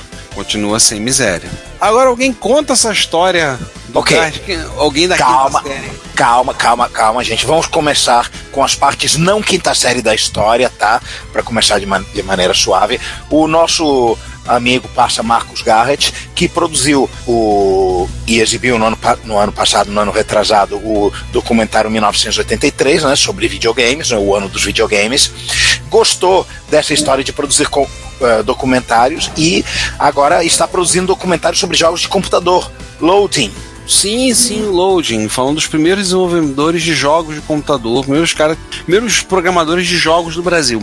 exato. comentário que é entre nós muito necessário, porque a E cena como- dos jogos de microcomputador não é tão. Como é que é? Não está tão em voga quanto a de console. Não é, e, e a gente, e aquele negócio, ele vai estar trazendo, fazendo justiça, relatando de duas pessoas que já, inclusive, participaram de episódios conosco, né? Mestre Renato De Giovanni e o Divino Leitão, Corretamente. que participaram, fazer uma justiça está sendo feita, né? Ao falar desses dois heróis não cantados da microinformática nacional. Aqui são cantados. E como? Cantados em prosa e verso. Os menestréis do, da retrocomputação aqui, a- a- Aqui nós cantamos todas as suas glórias e do passado. E há pouco tempo atrás teve a Brasil Game Show lá em São Paulo. E o que que, que, que o nosso amigo Garrett fez, ele e os companheiros de, de produção, ele montou um quarto retro dos anos 80, um quarto de menino nerd videogamezeiro típico, com posters, etc. E, e, e os computadorzinhos lá, lá de, 8, de 8 bits, para assim, para mostrar o ambiente para as pessoas. E esse quarto teve vários convidados especiais, o próprio De Giovanni, o Leitão, o Mário Cavalcante teve por lá, um monte de gente que a gente conhece teve por lá, o Sérgio Vladislavski que te, te, te, teve lá. Aliás, inclusive tirou foto com o John Romero nesse evento, nossa senhora. E é. Bom, eu faria a mesma muito... coisa. É, vale dizer que o, esse quarto ele montou em parceria com o pessoal do VGDB, né, do Videogame Database Brasil. Eles fizeram uma parceria para montar, para divulgar o documentário. E eles, no stand do VGDB, eles montaram esse quarto. Lá, o quarto tem um Hotbit, né, X1, e tem um, um TK90X, os dois ligados em televisões de tubo, né? E, inclusive, quando o Renato Giovanni teve lá, a foto que aparece é o Renato jogando Road Fighter.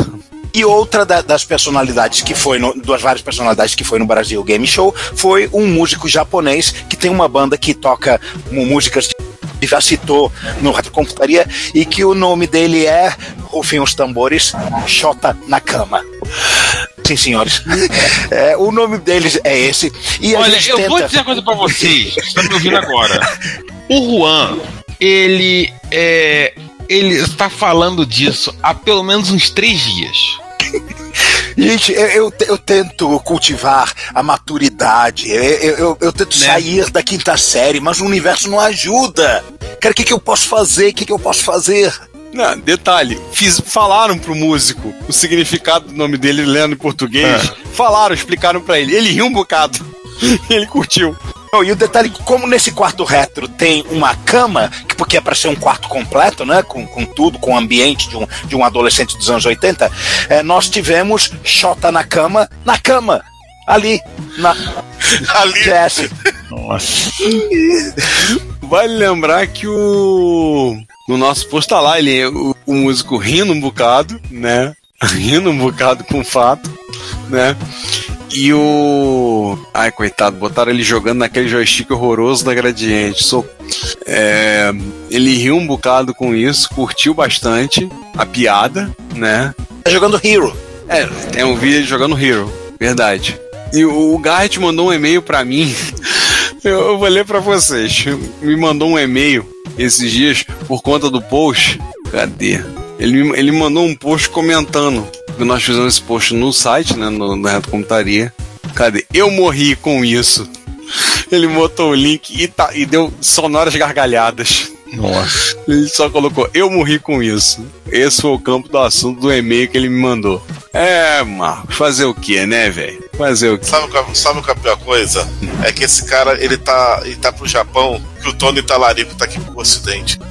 o homem meme é tão importante pra essa parte de é, popularização no, no, Oriente do, da Game Music como o Tony Talarico tá aqui no, no Ocidente. Mas Só ele faz.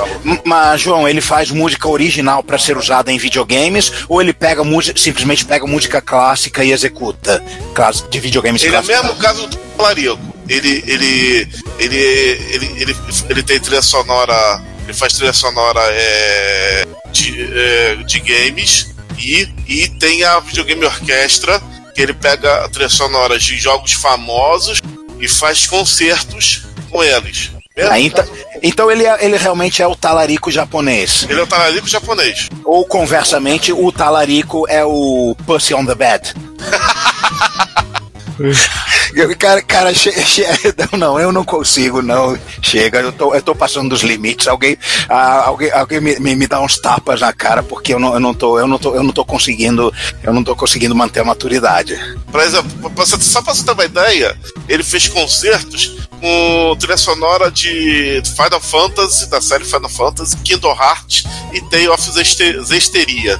Que são três três RPGs aí, dois da Square Enix e um da Namco Bandai, que estão nas quebradas aí de hoje em dia. Final Fantasy todo mundo conhece aqui. Ah, tá mas depende do Final Fantasy, né? Porque aquele, cada versão do. Não, mas é, tem, tem temas que é desde lá do primeiro. Por exemplo, aquele que é em piano, que é, que é, que é o tema da. Que, é, que fica tocando no, no, no logo, ele, ele, ele é meio que, que universal. Então tem alguns temas do de Final Fantasy que é da série. O são de cada jogo, é claro. Mas é. Enfim, vale muito pela. Vale muito pela piada, né? Que o cara virou. Vai ficar mais conhecido com do game. enfim, mais uma. Mais uma. Mais uma. Mais uma é, conquista aí do Marcos Garrett de ter conseguido botar um Xota na cama. Chego, não, vou, vou, vou, vou, vou, vou, vou pros comentários, gente. Vamos pros comentários. É, então vocês façam um sujeito apanhar da esposa. é, enfim. Episódio 101, Workstation, é coisa séria, chega de quinta série, Workstations, comentários, episódio 101, certo? Certíssimo. Rapidinho, é, é, comentário do Hitson, já resolvido. Deu passar por. É suporte técnico. É, suporte técnico, do Ticket. E o Danjovic nos escreve: Gostei bastante do episódio. Cheguei a ver uma estação Apollo durante um estágio na Telemix celular em 1994. Lá também havia uma estação SAM, mas não me lembro o modelo. Essas estações eram usadas para rodar simulações de propagação de sinal de telefone celular. Tomara que a segunda parte vá ao ar logo, pois a primeira terminou de forma abrupta. É, e ele, ele terminou o post de forma. eh, o comentário de forma abrupta. É, eu, eu tentei fazer um na edição, eu vou falar pra vocês, eu tentei fazer um. tentar fazer episódio exatamente no meio, assim. E acabou não ficando lá muito legal. Paciência, deixei. Ô, Juan, rapidão. Oi. A primeira vez que você falou forma abrupta, você. Você cortou a palavra abrupta, foi de propósito? Foi de propósito. Foi de propósito. Ele tá lendo, ele tava lendo o comentário do, do Danjovic. O nosso, aliás, falando nisso, seguindo o comentário, o Austragon falou: "Ca- pô, trem cartão perfurado, nem gosto de lembrar. Um jovem que deve ter sofrido muito na sua. Oh, Não tenho torturado. memórias. Eu não, eu tenho memórias nostálgicas, talvez porque não. Só, só, só tive que fazer uns, uns dois semestres, os, ah, era bem no início, as, as, as cadeiras eram fáceis. Juan, não era trabalho. É, não era trabalho, é isso mesmo. E aí, o nosso chapa, o Sérgio Augusto Vladislavskis conta: ótimo episódio, só o ponto de corte pra próxima ficou estranho, mas vamos esperar o restante. Ai caramba, todo mundo reclamando da edição. Hashtag edição não tá legal. Ah, não, fiz assim, pronto. Hashtag fiz, fiz porque quis, pronto. É, eu tenho uma Sunblade 1500 que comprei do Pac-Man, Alexandre, é, o Alexandre Pac-Man, que depois deu, uma, depois deu uma incrementada. Ultimamente ela anda adormecida aqui no mar de retrotrecos. Nossa, nós vai voltar ativa quando mudar pra uma casa maior. Isso é o que todo mundo fala. Todo É, mundo fala isso. Ah, ok. Ah, ah, por, São que duas, fra- são duas coisas que as pessoas que colecionam computadores ma- falam. Eu posso parar quando eu quiser. eu- Ah, e eu tenho que me mudar pra uma casa. maior. É, por que, que você tá falando de mim? Qual a quinta emenda? Eu posso parar quando eu quiser, que eu vou levar aí, ó. Na verdade, a frase, a frase correta eu já completei minha coleção. o- É. Não, a frase correta é parei. Parei. A, a frase correta é em busca do mais raro. Sim. Não, quando tava na, na ativa a lista da Retro Buyers, o pessoal trocava figurinha, a a- tinha a frase lá, parei. Alguém botava o, o TM, o trademark do lado. mas continuando com o Sérgio falou, né? Quem tinha ainda tem a ação Fire, o próprio Pac-Man, mas como ele disse que ia fazer uma faxina, não sei se ainda tem nada lá. Tem também uma Sunray 170, que quando comprei achei que era somente um monitor multiscan, mas depois descobri que era uma estação de trabalho que conecta na Sunblade, só que sem o cartão de acesso da Sun não serve pra nada. É, vai ter que ir pro eBay procurar. É, tomara que esse Pac-Man esteja lá não tenha feito churrasco, né? É outra boa ideia. Também. Ele não tem ódio da arquitetura, então eu não tenho risco dele fazer isso. Aham. Pô, mas ele fez também, então, sei lá. Ele fez o quê? Já fiz churrasco em MSX, tudo bem, era expert, mas. A Expert pode. Ah, ele usou uma placa, mas ele usou uma placa de amiga pra abanar o churrasco. E o amiga funcionava, tá? É, se é pra causar o caos, o pânico, o pavor e o ódio no coração dos homens, ele já tava fazendo isso, né? Como ele disse aquela vez que nós documentamos, foi parar até no, no Hackaday, onde ele alega que ele fez um upgrade de um amiga e ele instalou um TK-85 dentro. Agora vamos, vamos, vamos ser francos. É. Eu, eu, eu, não, eu, não, eu, não, tro, eu não trocaria. Eu, eu não trocaria esse tipo de upgrade por, por exemplo, 5QL, que ele acha a última. Uma das, coisas, das melhores coisas do universo. Aí Olha, depois tava querendo. polêmica. Aí depois tava querendo trocar aí, pô, desesperadamente. Bem. Está cortando, João. João, você tá totalmente cortado. Você está sendo sabotado pelo Pac-Man. Pois é. Bem, vamos passar os comentários. Bem, aí temos uma sequência de comentário, o pessoal fazendo piada por conta da classificação indicativa, só até dar um esclarecimento. Não, onde é que você tá, ó? Calma aí, ó. Antes Não, disso, gost- Ah, tá, antes tem. disso, Ah, o sim. Mário Nunes comentou, né? Gostei muito da ideia de fazer um episódio sobre Unix. Eu também. Tá É, na lista eu de tô- promessas infinitas. Eu também. Mas nós temos uns três comentários falando sobre a questão da classificação indicativa. Só para prestar um esclarecimento, quando a gente coloca a classificação indicativa, é porque às vezes, vez por outra, escapa alguma palavra, algum diálogo um pouco mais pesado, alguma coisa, a gente coloca essa ideia para facilitar, porque às vezes o cara pega, que resolve o reto computaria e botar no som da sala de casa, e alguma coisa falou lá, escapou. Alexa, toca o retrocomputaria. É, Gente, bem lembrado. é o O cara bota bota a gente o som da sala, tá? É, ouvir no trabalho. O cara bota na. o então, o, o, o César acabou de resumir tudo, né? Alexa, toca o, o Reto Computaria aí. Toca o último episódio do Reto Computaria. Aí bota no som, vai sair na gente e de repente sai alguma coisa mais pesada, uma coisa É, mais vai estranha. que alguém queira tocar na igreja, esse tipo de coisa assim, né? Não, alguém tem, assim. Então, eu, digo, foi- essa ideia da classificação indicativa foi ideia que eu tirei de, um outro, de outros podcasts que eu ouço e eu achei interessante. Então, a gente não passa de 10, 12 anos a nossa, nossa classificação, entendeu? Não é Assim, até o nível das piadas, né? É, não é. o às nível mental de fazer também. as piadas. Também. Na verdade, é, as duas coisas, né? Classificação indicativa e o nível das piadas. é porque às vezes a gente acaba escorregando, algum de nós acaba escorregando, acaba soltando uma palavra mais pesada, um palavrão, tá? Então, Chama de bananão, que nem o- É. o. é, salta um bananão, aí a gente tem que botar, aí quando solta tem que subir a classificação indicativa do episódio na edição. Mas é por conta disso, né? Algum, aí o, o Marcelo perguntou, né? Com certeza algum, algum fundamento. Esse é o fundamento. O Hernandes Fernandes sugeriu fazer a classificação em binário. Ah, cara, não vou fazer a, a Cláudia, minha esposa, ler em binário, não. Ela não vai entender nada. É, e o Marujo, no meu tempo, Bambi era censura livre. Opa! E o Leonardo Soares escreve: quando trabalhava no Inca, tínhamos uma estação Sun Ultra One, aquela com os drives na lateral, e monitor CRT gigante, acho que 20 ou 21 polegadas. É, na época, 20 ou 21 polegadas era considerado gigante. Rodando Solaris para acessar e monitorar os servidores Unix, Linux, Linux e Solaris. Era interessante ver a Sun com menos de 200 MHz performar melhor que os dois Pentium 4 com mais de 1 GHz e o Windows 2000 que nós usávamos na produção. Que ano era esse que ele fala? Não, não disse. PS, tem algo que acontece com esse podcast que ele quebra a linha de tempo no repro que eu uso ando na pod no Android. Se adiantar ou retroceder muito, ele começa a tocar o início do podcast, mas mantendo a posição no contador. E eu, hein? Olha! Até pensei ser por conta do. Não, eu vi isso, eu vi isso É. acontecer no, no tocador de música lento que vem no Android. O Google Podcast. É. Não, não, o de música normal. Ele. Ah, o. Ele começou o, a tocar. Ele começou a tocar o áudio do o- zero, mas a, O Play Música. isso. O Ah, mas ninguém. Mas, cara, o Google usava aquilo de mão, então. Eu uso VLC.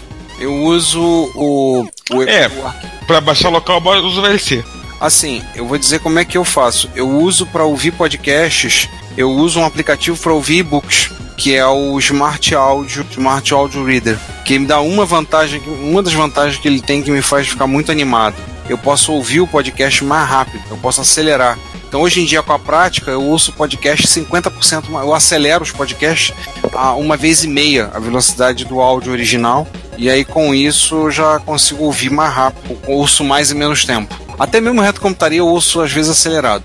Pra ver todo mundo com voz de pato, né? Não, não, ele não distorce a voz esse ponto não, ele mantém o pitch, mas Pior, ele ficar rindo acelera, sozinho. Ele acelera o áudio, ele acelera. Então eu ouço muitos podcasts a 40 ou 50% mais rápido. E é um programa para ler para ler audiobook, Smart Audiobook Reader. Claro, o podcast eu baixo no meu computador, eu sou quadrado, eu sou antiquado, eu baixo no computador para depois pegar os arquivos e jogo para dentro do cartão de memória. Prefiro fazer assim. Para mim tá funcionando.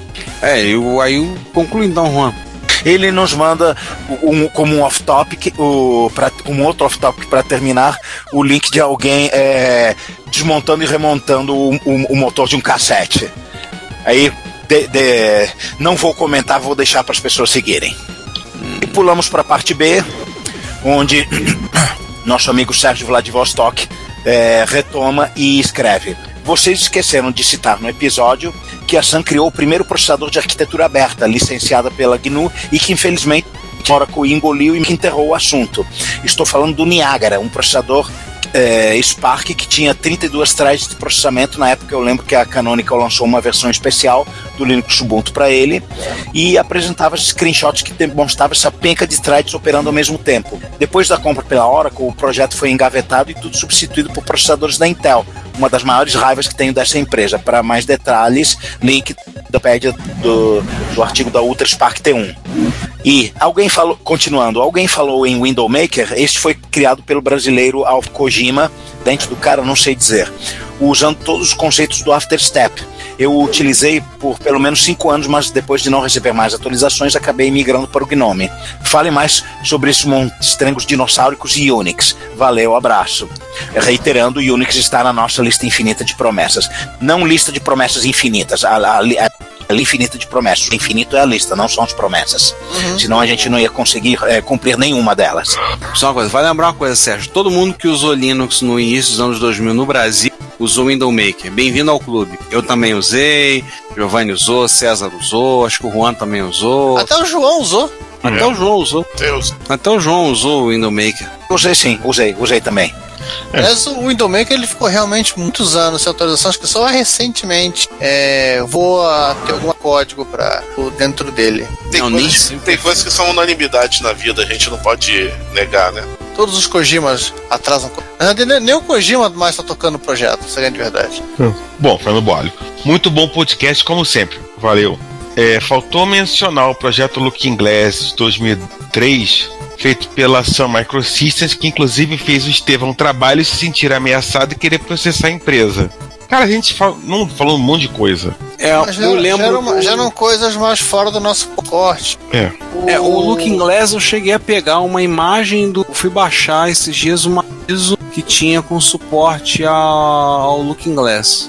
Eu cheguei a caçar, a pegar. Mundo Unix também existia, acho que outra ferramenta chamada Looking Glass, mas era um file manager. Era um file manager. Que vinha, inclusive, ele vinha por padrão no, no Caldeira, no Caldeira Linux, no Caldeira Open. Ele deixou, um link de um, ele deixou um link de um vídeo, curioso para ver como era o Looking Glass, a ideia dele. É bem interessante. É um vídeo na apresentação dele, na apresentação do sistema. Eu olhei rapidinho, até quase verti uma lágrima, que eu acho que o Zilla Navigator Você fez o quê? verti uma lágrima. Gente, Giovanni tem emoções. Pois é, né? Quem diria? Eu achando que, eu achando que ele era 100% vulcano. Já registrado aqui esse momento histórico. 98% vulcano. Então não É. tem as orelhinhas. O, o Danjovic deixou comentário, né? Obrigado por mais um excelente episódio. De nada, que bom que você gostou. E o Leonardo Soares, muito bom esses episódios sobre workstations. Parabéns. Bacana, muito bom. Agradeço. Agradecemos a preferência. A casa agradece a preferência. Fazemos bem por fazermos sempre. A prática leva pra perfeição e outras palavras de. de... Palavras bonitinhas, né? Fiado só amanhã, o que mais? Motivacional. Isso aí, não é tão- essa que o Giovanni falou não é tão motivacional assim. É, É sim, você se sente motivado a voltar no dia seguinte pra comprar fiado. E aí vamos pra nós, né? We'll be together tonight.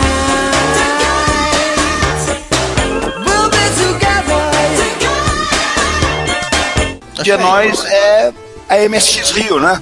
Que nós estamos falando do passado, para nós ela, ela ainda não aconteceu, mas para vocês ela já aconteceu poucos dias atrás. Então, nos digam como ela foi, porque nós do passado não sabemos. Não lembramos ainda, não conseguimos lembrar do Pois é, passado. não temos memória. Nossa memória retroativa ainda não está funcionando direito. E se me permite, deixa eu fazer, um, fazer uma propaganda. Para quem quiser ler, quem tiver curiosidade, a gente. é, eu fiz parte do grupo que escreve- a gente escreveu. Quando eu falo a gente, não estou falando é, eu com outro coletivo. Para quem tem interesse em ficção científica e Jornada nas Estrelas, o pessoal do Trek Brasilis, o qual agora eu faço parte da equipe, escreveu e publicou recentemente um livro chamado Fascinantes 20 personagens marcantes da franquia de Jornada nas Estrelas, comemorando os 20 anos do site. E eu finalmente consegui pegar a minha edição do livro. É, vi. O livro ficou bonito, ficou bacana, gente. Muito legal. E eu recomendo, se tiver curiosidade, eu tô com. se eu- agora, quem foi na MST Rio viu que eu levei algumas edições lá que eu trouxe de São Paulo. Então não sei se. Eu não sei se eu não vou ter livro pra todo mundo. Mas se alguém quiser pegar comigo pessoalmente, se não quiser, no site você pode comprar, tá? R$ 39,90 com frete incluído. Ah, vamos pegar com você que é de graça, em vez de comprar no site, tá? Não, não, não, não. O livro comigo é 34, na minha mão é na minha mão é 34,90. Na minha Eu vou mão é pe- 34,90. Ricardo, eu vou pedir para você uma coisa que não é spoiler, mas é teaser. É sobre qual personagem você escreveu? 7,9. Ah, A voz. ah, você já tinha falado nisso, eu lembrei. Ah, é. É aquele Esse negócio, cara. É aquele negócio. Eu entrei na equipe do Trek Brasil, fui um dos últimos a entrar. Eu não podia chegar lá e falar, ah, eu quero escrever sobre o Kirk. Eu quero escrever sobre o Spock. Porra, não Ah, vou você tinha, usar, você tinha né? que bater o pé e fazer xilique, dar uma de veruca salt. Eu quero Capitão Kirk! Tinha que ser assim. Não, não, eu não ia fazer isso. Então, quando chegou. E uma. Quando- Não, você quer o Capitão Kirk, uma festa e um pônei. Não, e quando chegou, vou oferecer os episódios personagens na discussão, né? No início da discussão do projeto do livro. Aí eu falei, ó, em Voyager, acho que duas personagens marcantes é a Capitão, a Capitão Janeway e a, A Voyager, 79. né? Oi? É a capitã da, da Voyager, né? A Capitã da Voyager, né? Uma personagem marcante, uma mulher forte, um personagem muito. Somente a treta. A treta que eles estavam, estavam com certeza. Assim, ela. Aí eu falei, a Janeway e a 79, que é uma personagem que surge na, no final da terceira temporada e domina a série, né? E domina a série. E aí Bob escreveu, coube a mim escrever sobre a 7. Então eu sou o penúltimo capítulo do livro, é o meu, falando sobre a 7. Mas eu tô, inclusive, eu tô, por ocasião que vocês ouvirem isso, talvez eu já tenha acabado de ler o livro, e eu tô lendo o livro agora, né? Claro, o meu capítulo eu já conheço, mas tá bom, o material é bom, tá muito bem escrito, assim. Todo mundo que escreveu, o trabalho tá muito bem feito. É um trabalho feito com carinho, o pessoal se esmerou para fazer. É, trabalho de organização e revisão do Salvador Nogueira, jornalista, da Suzana Alexandria. Eles já publicaram vários livros de Jornada das Estrelas, com a participação também do Gustavo Gobi, que ele que deu a ideia, então no momento que você dá a ideia na equipe, você assume a, assume a porra toda, né? É. Então, assumiu o projeto, ele assumiu junto, então ele participou também nesse processo. Né? Mas isso aí é um Cada um escreveu um Isso capítulo. aí é um truque pra ninguém ter ideia. Não, não, eu, foi o, o chefe, como a gente fala, né? O chefinho, o chefe jogou no colo. Ah, beleza, você quer ver? Você, tá, você não é estudante de jornalismo? Ótimo, bota no teu currículo, vai trabalhar. Joga no currículo também. E ele botou, né? Então, se vocês tiverem interesse, eu vou ter algumas edições levar lá pra MST Rio. Não vou levar a minha, a minha tá toda autografada. Eu consegui o autógrafo, eu consegui o autógrafo dos, dos outros 20 autores, eu consegui 17.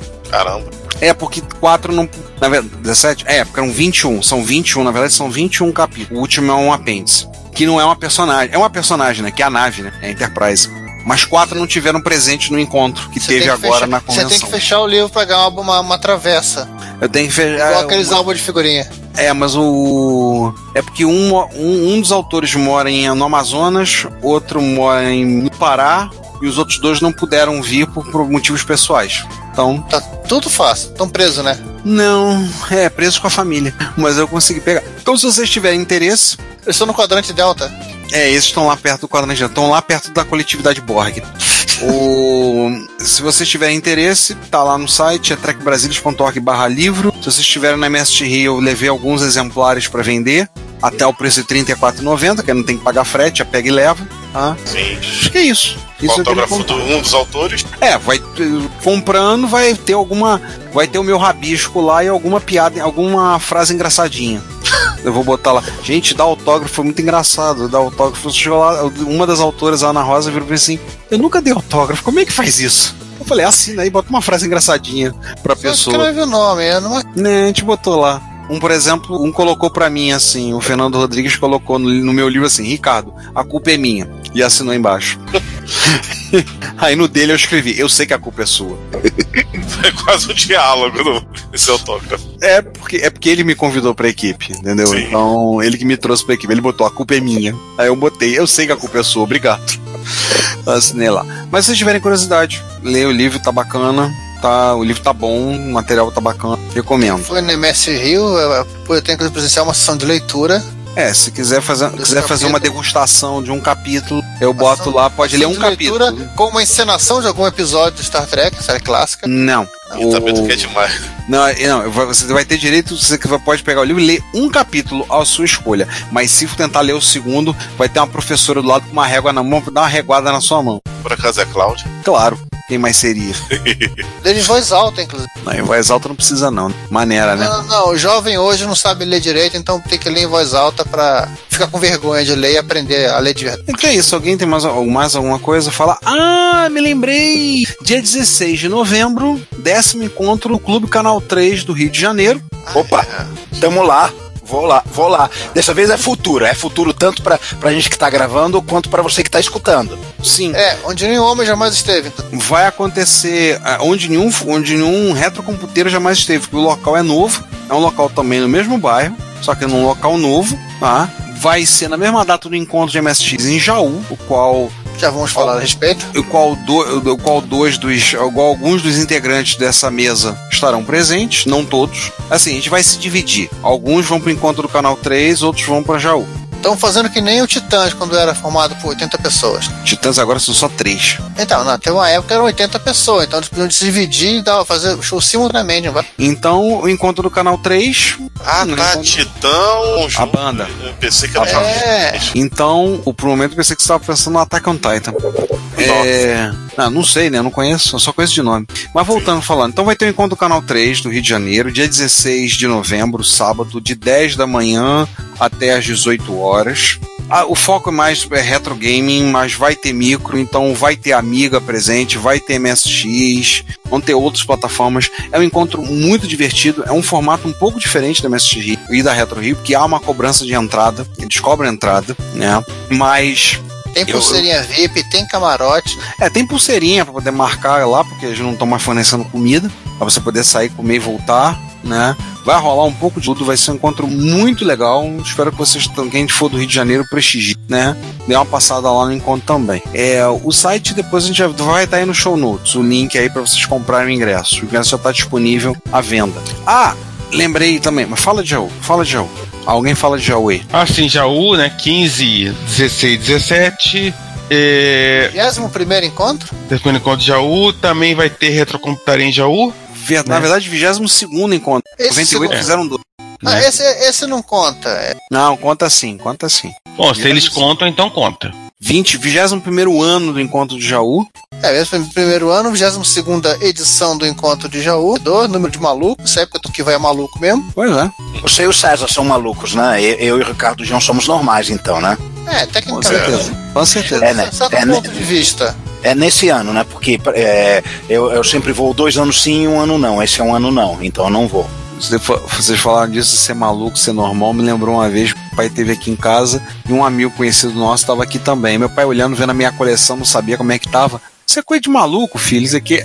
E esse amigo do lado balançando a cabeça, sorrindo e concordando. Meu pai olhou pra ele: Você também é um desses malucos? Aí ele, de bater a cabeça na parede, seu Sérgio. Loucaço. Um abraço pro Márcio. E o último encontro do ano, que vai ser nos dias 7 e 8 de dezembro, a MSXSP. Tá confirmada a data. Vai ser no espaço da PUC de São Paulo, próximo ao metrô Higienópolis Mackenzie, da linha amarela. A gente vai colocar as informações no site. Vai ser assim, vai- quando vai ser no sábado e domingo, o primeiro, na verdade é o segundo final de semana de, se eu tô fazendo a conta certa, é o segundo final de semana de dezembro. Vai coincidir com um evento menor que acontece lá no, no Peraí, tem uma Imigrante. coisa chamada calendário aqui nos computadores. Não, não, é, é 6 e 7? É, o primeiro sábado e final de domingo. semana. É o primeiro final É de semana, 6 e 7. 6 e 7, tá. Ou 7 e 8. É sábado e domingo. Então é 7 e 8. Então, 7 e 8. Que é o, É o- que é o, é o primeiro, digamos, final de semana. É, é, é, o, é, o, é o. É, porque dia 1 de dezembro é domingo. Então, assim, vai ser um encontro. Lá vai acontecer junto a um evento menor aí que vai acontecer lá, um tal, uma tal de CCXP. Tá? Nunca ouvi falar. É, um evento. Nem eu. Não é, não é um evento, evento lá muito relevante. O importante mesmo é o MSXSP. Isso é coisa de K-pop que vai ter lá também? É deve, sim. É, deve ter esse negócio aí. Tem uns negócios de pop, essas coisas assim. Então vai ser no sábado e domingo, em São Paulo, fechando a sequência dos eventos. Pessoal que. Não, o MSX já foi. Eu ia dizer pessoal do MSX fazer cadastro, esquece. Fechando É. o cale- calendário de evento do- da cidade de São Paulo com o MSS. É, vai fechar o calendário de eventos retrocomputacionais do ano de 2019, né? Porque, na, porque Natal Novo não. É, a gente já deve fazer alguma coisa, mas vai fazer uma coisa mais localizada.